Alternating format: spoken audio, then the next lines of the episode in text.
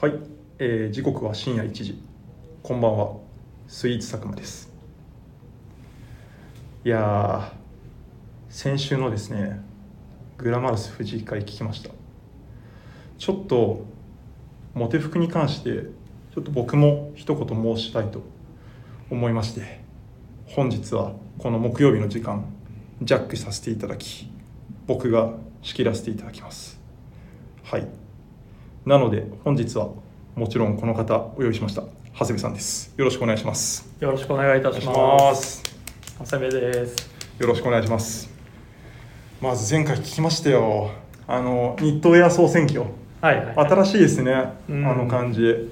ツイッタートレンドっていうのがなんかすごい今のなんか機器使ってる感じでいいなって思ったんですけど、ねっていうかそんなことをツイッターでできる。そういや俺も全然知らん。はいけど確かにちょこちょこ見てるとなんかそういう投票みたいなどれがいいですかみたいなのあったりするんで、えこれだから今度なんか何色やるか悩悩んだ時に。そういう使い方もあるよね。はい。そうですね。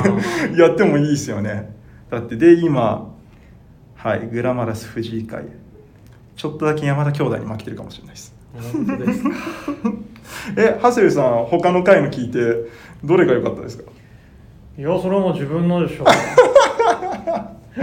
ケーブルクルーの。ケーブルクルでしょ？いやけどあれそうですね。うん良かったですよね。清潔感と何がいいかって言っても、はい。来年も切れますよ。はいはいはい、はい。そうですね。だってもう何年やってるんですかあれ、はい。もうまあそれだけそうですね。色あせない。はい。ベーシックなんで。ものっていうことですもんね、はい。そうですね。皆様投票ぜひグラマーズ会によろしくお願いいたします。そうですね今けど結構な票入れみんな入れてくれてるんですね。ありがたいですね。ありがたいですね。こうやって。なんか投票がですね残りあと1日ですね。うんはい。まであるのでちょっとぜひリスナーの方でまだ投票していない方がいればですね。はいそうですね。ぜひ投票をよろしくお願いいたします。先週の各回聞いた上でああそうですね。投票をお願いします。そうですね。はい。はいぜひよろしくお願いいたしますはいじゃあ早いですが始めていきましょうはい。スイーツ佐久間と長谷部慎之介のオールナイトビームスプラスこの番組はビームスプラスと音声配信を気軽にもっと楽しくスタンド FM のご協力でビームスプラスのラジオ局プラジオがお送りいたしますはいはい。よろしくお願いいたします。よろしくお願いいたしますということですねはい。ちょっと早速本題に入りたいなと思います。ね。はい。そうなんですよ。まあ確かにえっと前々回、はい。まず佐藤君からそうですね。20代の佐藤から始はいまって、はい。ですっ飛ばしてはい。20, 20歳も年上の自分のモテ服論っていうのも、まあ、ちょっとね極端な感じなんで、はい。まあ、真ん中のねはい。30代代表のはい佐久間さんのはい。がぜひともってことなんです。そうなんです。長谷部さんの今おいくつですか？46ああじゃあだから本当佐藤と20違いぐらい。そう。僕が平成元年生まれの今年31で次32になりますけど、はい。はいなんでそうですね。一回り以上は離れてますね。元年。はい。実はギリギリ平成生まれです。平そうです。そうですよ。けども平成生まれももう30過ぎてるんで、ことだよね、はい。早いですよ。ね早いな。そうなんです。だからまあ結構こういう年代違いみたいなところだったりなんかビームスプラスってまあ男服なんでそういうモテって基本関係ない関係ない、うん、ところもあるかもしれないですけどとはいえうん。そうですね。僕ちなみに洋服を好きになったきっかけがありましてはい。初めてできた彼女があのすごい洋服古着が好きだったんですよ。えそれいくつで？えー、14とか15ぐらいですね。高1です。15だ、えーじゃあ 15? はい、ませた女の子だね。そうなんですよ。けどあとその時は結構古着屋で言うとウィーゴーだったりとかあーハンジローとかがちゃんと多分アメリカ製のリーバイスそこら辺もう本当にウォッシュされた感じのあとはまあ517とか多分そこら辺の品番でギリギリアメリカ製。1000円ぐらいであ売られてたのが当時だったんですよ。ーなるほど。はい、でそういう時に多分結構雑誌とかそういうので流行っていてで見てでけどほんと3ヶ月ぐらいで振られちゃったんですよ。え付き合ったけど？あそうです。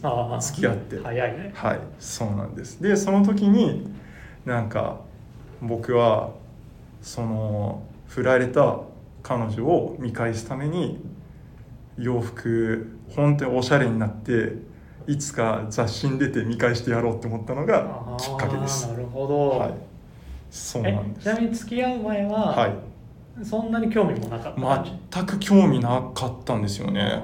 でまあ、適適当って言ったらあれだけど、まあはいただただ服を着てる本当そうですよ。だって買ってもらったそうですそうです。小学校の時なんか本当に買ってもらっなんか親にそのうん。用意された洋服をそのまま着てただけですし中学生の時はなんかまあ B 服じゃないですけど b ボーイみたいなー。ヒップホップスタイルみたいな洋服がやっぱりなんとなく流行るじゃないですか。だからそこに友達に連れてってもらったりとか1個上のいとこがいるんですけど連れてってもらってなんか教えてもらって買うみたいな感じだったんで。中学生で？そうですそうです。えそれはだいぶあれじゃないの？早い早い方じゃない？とまあそうですね。けどそれが多分やっぱ修学旅行みたいなところで多分目覚めてくるのかなみたいな私服になる機会があんまりなかったんですよね。部活とかやってましたし、そうだね。スポーツとかやってたらね。はい。そうなんですよね。そうなんですよ。だからそういうのがきっかけでだからそっからけ長谷部さんのスタイルとかも僕も見てて思いますけど常になんかまあ見られ清潔感じゃないですけど、うん見られ方は結構意識多分ブラスの中でも多分僕とか長谷部さんとかまあそれこそ確かに佐藤とかもそうですね、思うかもしれないですね、なんかちゃんとスタイルとかはもちろん崩さないものがありながらうん。も、ただなんとなくそうですね。周りから見ても変とは思われなかったりとか、うんそういうのはちょっと意識してるなっていうのはすごい感じたのでまあそんな中で僕は30代代表として一番モテる服ってあの放送を聞いて考えたんですよね。佐久間が佐久間のモテ服。モテ服です。ブランドで言っていいですか？ブランドはい。はい。ポストオーバーオールですマジで？ワークワークウェアじゃん。ワークウェアモテんの、そうですよ。ワークウェアです。まあ、男らしさはあるし、はい。男から見たかっこよさは、はい。おまあ、自分もわかるけど、はい。好きだし、はい。それがモテるの？はい。モテるんですよ。理由言っていいですか？うんどこどこがポイントどこがモテるポイントなの、僕の中でけどまあその長谷部さんが言う通り、うん。そのワークウェアってゴリゴリだったりとか、武骨だったりとか、うん。そういうところがまず第一印象としてくるんですけど、うん。そんな中であのポストオーバーオールスのやっぱ大石さんっていう人は、うん。そのワークウェアと、まあ、あの人の場合そういうリラックスだったりとか、そういう東洋的だったりとか、うん。そういういろんな文化をミックスさせるのがすごい上手だなって思うんです。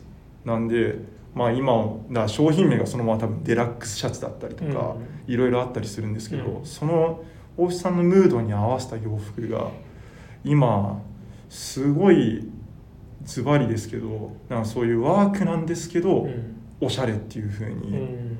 見えると思うんですよね。なんかすごい安っぽい言葉になっちゃいますけど、まあ、もちろんその大石さんのバックグラウンドバックグラウンドだったりとかバックボーンが本当にある中で、うん。計算し尽くされたなんかそういうものができてるのがこのポストオーバーオールスの魅力だなって、なるほどね、はい、思っております。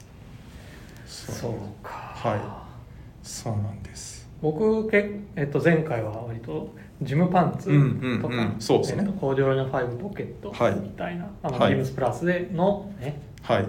えー割とスリムストレートはい推しはい。だったんですけど、はい。真逆だね。真逆ですね。けどまあだからそんな中で出てきた今回の、うん。まあビームスプラスかけるポストオーバーオールスかける、まあウェアハウス。はい。はいの、まあ、ちょっと前回のミゾとサミュエルの「オールナイトビームスプラス」でカバーオールうん説明したと思うんですけど、はいはい。あのワークパンツうんうん。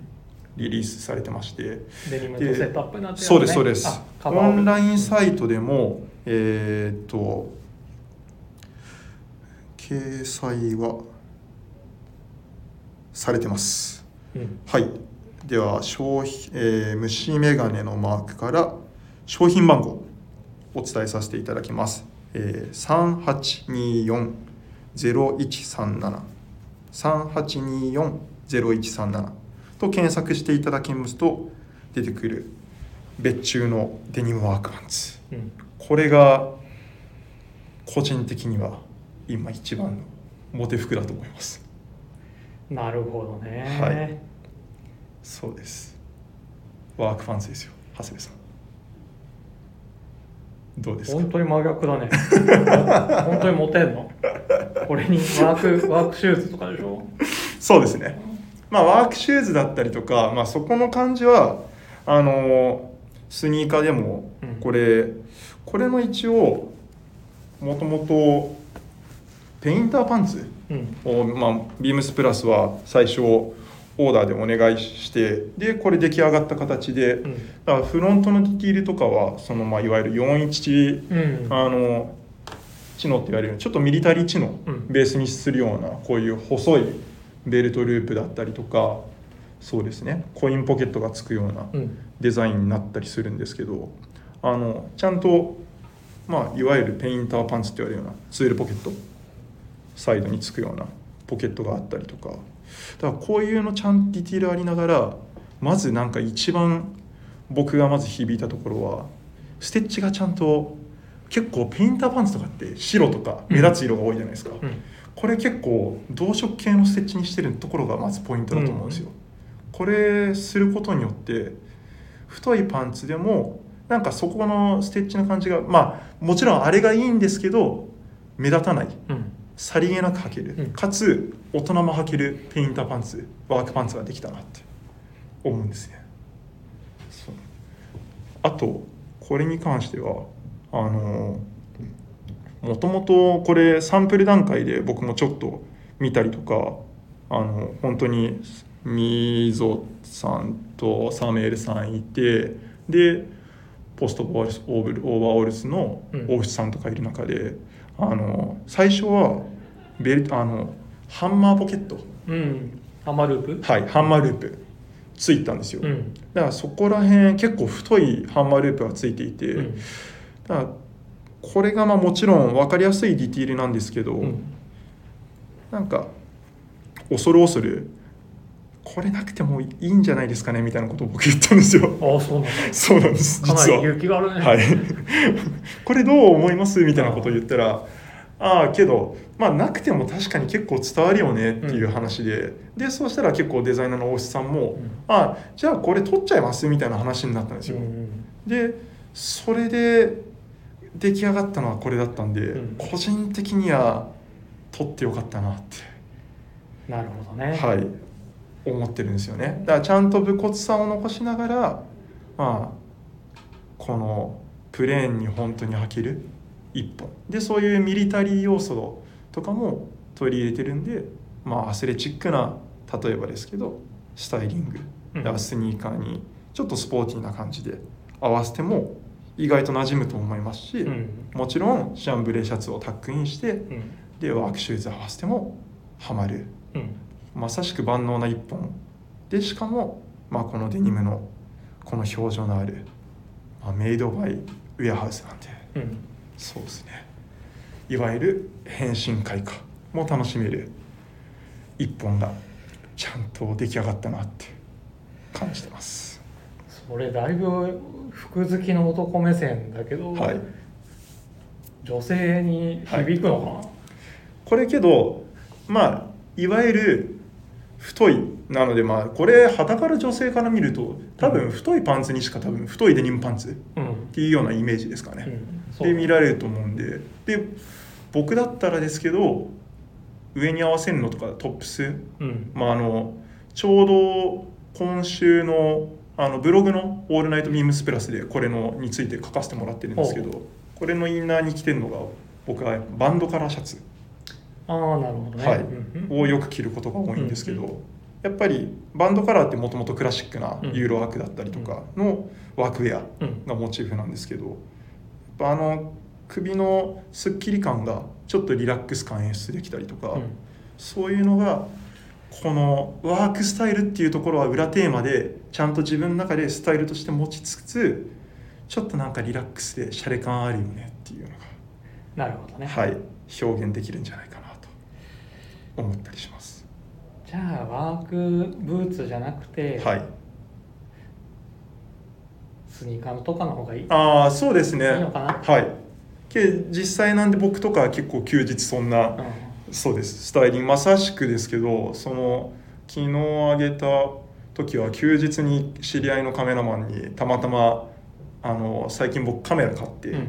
そのその教えてもらうためにいろいろちょっとロケしてたんですけど、うん。その時はこのデニムのパンツに上も、まあ、いわゆるカバーオールうん。同じ友切のファーカバーオールを着てで足元ニューバランス、うん。そうです。でインナーバンドカラーシャツに上からダウンベスト着たんですよ。カバーオールの上に。うん。そうすることでちょっとまあデニムのセットアップのゴリゴリ感もなくなるんで、確かに。はい。だからその感じにすると意外となんか今のファッションシーンとかにもスッと馴染む、いい意味で主張しすぎない感じがなんかいいのかなって。なるほどね、はい。思ったりします。俺さポストじゃないんだけどさ、はいはい。WRL のはい。このカーゴパンツはい。のデニムはい。買ったのよ、はい。まあ、いつもだったら30インチではい。履くんだけど、はい。今回はあのワンイあのワンサイズ上げて32を買ったの、ちょっと太めで履こうかななるほど。ってことはもモテるってこと？モテる？それモテますね。マジで？はい。いけますよ。30代。じゃあちょっとあれだね。ヘビーローテーションだ。じゃああれじゃないですか。長谷部さんもそしたらこれ履いてる時気合入ってんなってことじゃないですか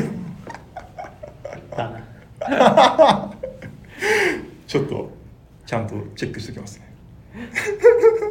太いパンツね、はい。まあ確かに太いパンツもね割と可愛らしさもで出せるはい。そうですね。うん、かっこいいっていう意味のモテではないかもしれないけど、はい。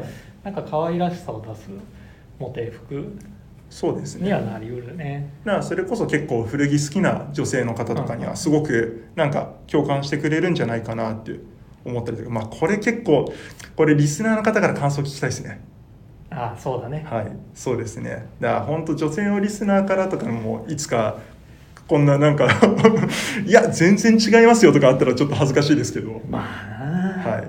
なんか来たらとかあと男性でこういうじゃあ古着系のそういう今女性がうん。気になってるんで、なんかこういうのちょっと聞きたいですって。こういう人の場合はこういう女性の洋服が例えばですけど綺麗めだったりとかうん。美人な感じなんですけどそういう時にはどうしたらいいでしょうか？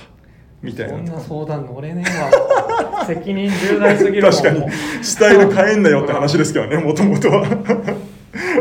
怖い怖いもうけどまあなんかそういう TPO に合わせるみたいな考え方もビームスプラスある種らしいかもしれないですけどね。まあまあ確かにね。そうですね、うんちゃんとスタイルに合わせて洋服を選べるのがうん。一番かっこいい男性だなって個人的にまあそれはそうね。はい、うんそうですね。うん。なんかちゃんとそういうのも見れたらいいですね。これのそういうレターとかそうですね。あぜひぜひ。はい。だってもともとその長谷部さんの時のうん。グラマラス会ですね、うんうん。そのレターを送ってくれた方そういうミリタリーパンツ20、多分20代男性でうん。がっちりしてて、うん。ミリタリーパンツと、うん。そのフィルソンのジーンズ持ってるって武骨なうん。人、なんか僕ちょっと少しおあの心当たりあったんですよ。僕が原宿にいた頃にそうですね。ちょこちょこ話させてもらう、うん。仲良くさせてもらった人なのかなっていうところもそういうのもちょっとあってせっかくだったらそうなんですそういう、はい、話もしたいなって思ったんでなんかぜひまたそういう意見が聞けたら、うん。こうやっていつでも僕らも乗り出してジャックさせてもらえればいいですよね。あ そうなんです。まあまあこうやってけどジャックさあのしてるとはいえあのまた引き続きなんですけどレターいただいてるんですね。あそうなんだ。はい。もう本当に毎回。ありがとうござはいいます、ありがたいんですけどあのちょっと読ませていただきたいと思います,、うん。お願いします。はい。ラジオネームじゃがりこたらこバターさんから。うん。はい。ありがとうございます。美味しそう。お腹すきましたね、うん。はい。プラジオ、いつも楽しく拝聴しております。ありがとうございます。えー、ビームスプラスの皆様のスタイリングを WeBeams のアプリでいつも見させていただいております。ありがとうございます。えー見るのがとても楽しいです。皆様、格好よく、個性もありつつ、自身のコーディネートを組む際に大変参考になります。そして勉強になります。そこで質問です。ビームスプラスの皆様は、ビームスへ入社して一番影響を受けたスタッフはいらっしゃいますか？スタッフではなくとも、コーディネートやスタイルを考える際に参考にしている人物や媒体、何かあれば教えてください。よろしくお願いします。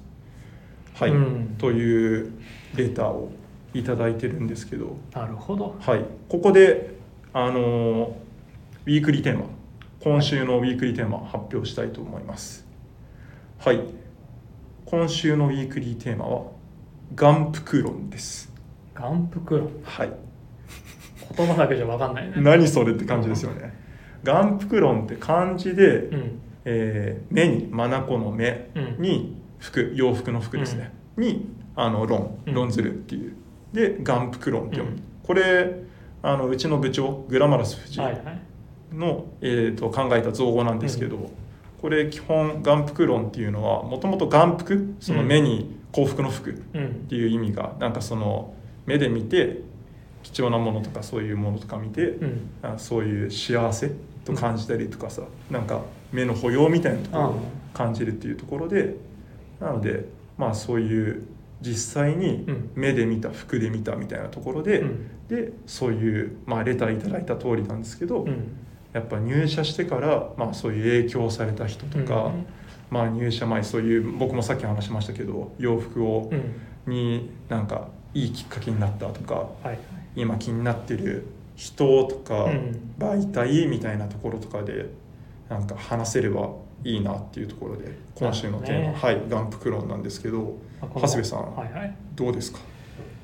影まあ、このレターのご質問ですよね。はい。誰に影響を受けたか。はい。僕は前も話したんですけど、はいはい。えっとまあ、ビームスの名古屋はい。でアルバイトに入ったのが、はい。もう高校を卒業する前の18歳だったんです。よはい。まあ田舎者だったので、はい。まあ、もう憧れはあったものの、まあ、知識なんか何もないから、はい。結構ねもうこの人って言わずにもう本当にその時あった大人の人からはもえ。えうみんな影響を受けてはい。てるんで、はい。なんか誰とは言えないんですけど、はい。あの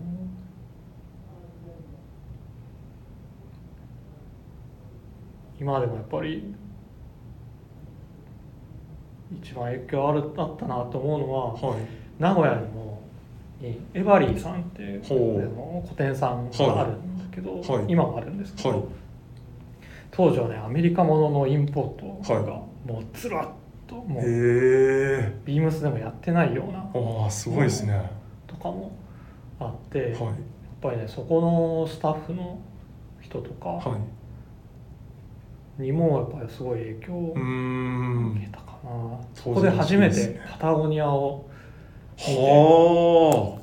なるほど。中2の中2の時。え？中二の時だと何年ぐらいですかそれ。は中2の時にポパイで初めてい。パタゴニアのシンチラはあ。フリースっていうのを LA 特集で見て、はい。おおーと思って、はい。こんなんでどこにも売ってねえよみたいなのをそのバイビームスでバイト始めた時に初めて見たんですはい。へ忘れもしえないサックスブルーのスナップティー、はい。そうなんですね、うん。いやそこのお店個店さんで買えたんですか？すごいっすね。まあだからそんなんで、はい。インポートに対する影響っていうのはやっぱそのお店まあビームスももちろんあのいろんなものをはいはい。仕入れてたから、はい。もちろん大きな影響は一番受けてんだけど、はい。うん。まあでもあそこいまだにやっぱりうん、あいろんなとこで影響を受けてるかーら。なるほど。中2って早いですね。ポパイね。はい、うん。中2で。なるほど。ポパイってすごいっすねそう考えると。なんか今でもだってポパイって僕でも本当にすごい影響を受けた雑誌だなって思いますけどやっぱあの人たちが作るそういう言葉だったりに、もうそのにちゃんと影響を受けてそれがちゃんと今も脈々と受け継がれている感じ、うん。あれってやっぱすごいなんか雑誌を見る楽しみがちゃんとありますよね。うん。うん。そうだね。だから、まあ、人誰かってあげれないけどうん。その媒人じゃなくても媒体でもってはいうところにあっては、はいやっぱポパイの影響は大きかった。大きいなね。なるほど。まあ、出会い出会わなかったらこの業界にも入ってなかったえから、ー、本当ですか？まあそっか。そうですよね。まあ今はねもうだいぶ年も取って経験も積んでるから、うんうんうん。誰かの影響をものに受けるってことはないんだはいけど、はいそれでもやっぱりポパイが、えっとまあ、ちょっともうもうだいぶ前だけど、はい。リニューアルした時の,、はい。あの長谷川明夫さんのスタイリングは、まあでもやっぱ衝撃的だったね。ん自分はああいう格好を特にするわけではないんだけど、まあ、でもかその抜け感があってかっこいはいいなそうですね。はでやっぱあのリニューアルをきっかけに、い。雑誌業界が全部変わったじゃんああなるほど。まあ一つのムーブメントを作っちゃってる。でそれがね今も脈々とうん続いてるうんから、うんうん。すごいセンセーショナルな感じはあなるほ今はど。はい。実は僕あのレディースの雑誌ほ特にね好きなのね「ファッジ」ってう。いうへえ。雑誌をはい。結構ねあの参考にしますえー、どういうところが結構ファッチなぜファッチなんですか？結構ねボーイッシュなスタイリングが多くて、はいあとはやっぱりね女性ならかといって女性ならではの,、はいその色の組み合わせだったりとか、はい。素材使いだったりとかっていうのをするんで、はい。なんか男っぽい男の子っぽい服を着てても、やっぱりね男が組み合わせる感じとはまた違う、かんあの見え方だったり使い方があるから、バランあとはサイズのバランスうんああなるほど。があるから意外に参考にしたりへえ確かになんか新しい発見ありそうですね、んんあると思うしかもこういうのとかだと結構まあ良くも悪くもですけど今ネットとかでも結構見雑誌見れるじゃないですか、うん。見放題とかあったりするんでそういうので意外と手に取りやすかったりとかするんで、なんかちょっと参考にいいですね。僕もちょっと参考にしています。すいません。ちょっと自分ばっか話しちゃって。あいえいえ。佐久間さんは僕はですねあのもともとビームスにいたあので今ユナイテッドアローズにいる栗野さん。お大御所です大ね御所。そうなんですよ。がやっぱり影響を受けましたね、はいはい。あの方はその一回ビームスプラスの原宿のお店に来ていただいたことがあってあその時あに、はい。はいまあ、もちろん顔だったりとか名前とか存じ上げていたんで、あの入ってきた時にもう一言もオーラがすごすぎて、うんやっぱ緊張して声かけられなかったんですよ。だその時に着たのがあの普通のワークのシャンブレーワークシャツにはい太いベージュのチノパン履いて、で本当にはオックスフォードのワークシューズみたいなうん。入ったんですよ。それが本当にその格好なのにどっか清潔感がある、うん。あの人で、まあ、あのちょっと白髪のうん。品のいい感じうん。がすごいかっこよくて、だかその人インスタグラムもあるんで、はいはい。あの栗野さんってそのまま調べてもらうとうん。すぐ出てきますね、KURINO で多分それだけでも栗野さんで出てくると思います、ので結構そのまあビームスプラスとすごい通ずる部分はあると思うんですけど、なんか時々タイドアップじゃないカジュアルな格好したりとか、うん。そういうジャケットスタイルみたいなところでもそのパンツの太さだったりとか、うんクッション具合だったりとかはすごく参考になるなって思うんでで僕みたいに細い人とかでもあのすごくなんか参考になる着こなしの参考になることが多かったりするんで、うん、ぜひ見ていただければなと思います。そうですね。なんかなんだろうな。その時代時代の、はい、なんか感じもちゃんとまとってるっていうか、はい、はい、そうですね、うん、なんかねやっぱお年を召すと凝り固まる、はい、もう自分のスタイルが完成されていく、はい、面もあるけど、はい、久米さんはねその時代のなんか空気感みたいなシルエットっていうのもちゃんと取り入れてらっしゃるから、まあかっこいいですよね。あれ。電話来ましたねはい。ちょっとこれあれですね。過ぎてますね。まあちょっと電話かかってくるの遅かったんで、あのそうですね。僕らも慣れてないんで。はい、はい、そうですね。まあちょっとあと社内で言うと僕あのビームスメン渋谷にいる中尾さん。はいはいはい。中尾さん。ね、はい、まあ、ビームスプラスの一応大御所メンバーなんですけど、うん、その人のおかげで僕ビームスプラスに入ったんで、うん、その人がビームス大宮にいる時に引き継いだのが僕だったので、うん、その人のはすごく参考にしてます。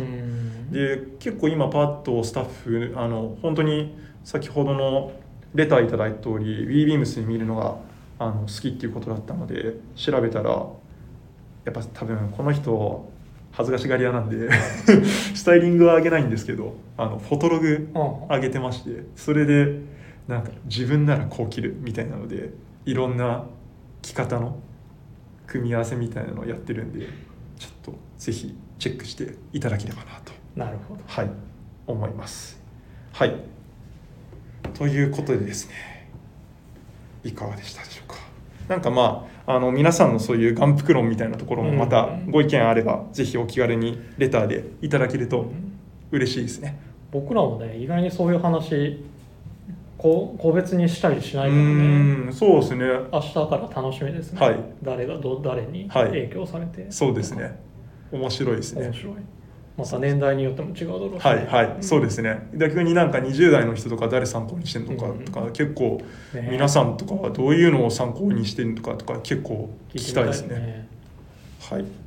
ということであとで告知が1点あります、はい、ちょうど本日ですね11月12日から、ビームスプラス原宿をスタートに、ウェアハウスのカスタムオーダー会開催します辻堂で以前何年前ですかね？2年前？3年前？ぐらいに開催したあのセコハンのモデルをベースに、そうなんですよ。今回は初登場モデルやりますので。あいつものとは違うわけだね。そうなんです。1105っていうあのモデルとまた別で、うん、今本当にこれもスタッフがこれ履きたいっていうモデルを、うん、そうですね。一方見つけてきたんでそれでぜひ楽しんでいただければなと、うん、僕がまあ一番楽しみにしてるんですけど。1001モデルですね、はい、そうです。47ですね。はい。まさしくです、うん、まあストレートではい、いわゆる。はい、クラシックな、うん、クラシックなね。で。多分サイズの選び方によってすごいオーセンティックなスタイルもはまりますし、今風のサイズ選びもできるっていうことで、そうですね、はい、これあのビームスプラスで別注してるのは1えーと、1105のテーパードフィットのレングス29なんで、はい、オーダー会はレングスも選べる、はい、お店の場合は選べます。2930、はい、3130、はい、だからセコハンあの常に置いてるセコハンデニムだとちょっと丈短いなとかっていう人も、はいまあ、31とか30に選んでいただいて、はい、まあ、背の高い人なんかね、はい、結構いいかもね、はい、選べると。ああそれはちょっと嬉しいかもなであなのでちょうどその11月12日の夜8時半から予定してるんですけど、うん、ビームスプラス原宿のアカウントでまたインスタライブも開催します。なので今回はウェアハウスの候補藤木さんも来てくれます。これは面白い話面白そうですね。またなんかもうもう何話してるのか意味わかんないぐらいの話にならないようにあのうまいことハンドリングしながらそうだね。そうですね。やらなきゃいけないなって多分うちのまあそうですね。ビームスプラス原宿のそうですね。山田兄弟兄ひろしがやるのかなと。やるのかそうですね。なるほど。はい。それは楽しいはい。そうですね。あとビームスプラス原宿のお店のスタッフがやるのかわからないですけど、楽しみ。にしたいと思います。で僕一応えーと、今週の日曜日ですね、うん、ビームスプラス原宿のお店にお手伝いさせにいただきますので、はい、ぜひよろしくお願いいたします。はい、はい、ということでいかがでしたでしょうか、えー、皆様のご意見いただけるのを楽しみにしております。えー、レターを送るというそうですね。ページからお便りを送れます。ぜひラジオネームとともに話してほしいことや僕たちに聞きたいことがあればたくさん送ってほしいです、えー、メールでも募集しております。メールアドレスは bp 放送部、えー、at gmail.com、えー、bp.hosobu アットマーク gmail.com です、えー、ツイッターの公式アカウントもございます、えー、beams アンダーバープラスアンダーバーまたはプラジオというハッシュタグつけてつぶやいていただければかと思います。はい。ということでだいぶ過ぎてしまいましたけど。はい、はい、そうですね。また。またねジャンプできた。らいいね。はい、はい、そうですね。なんだかんだ。よろしくお願いいたします。はい。楽しくやらせていただきました。はい、はい、じゃあ今夜もビームスプラスは眠らない、えー、では明日もお楽しみにありがとうございました。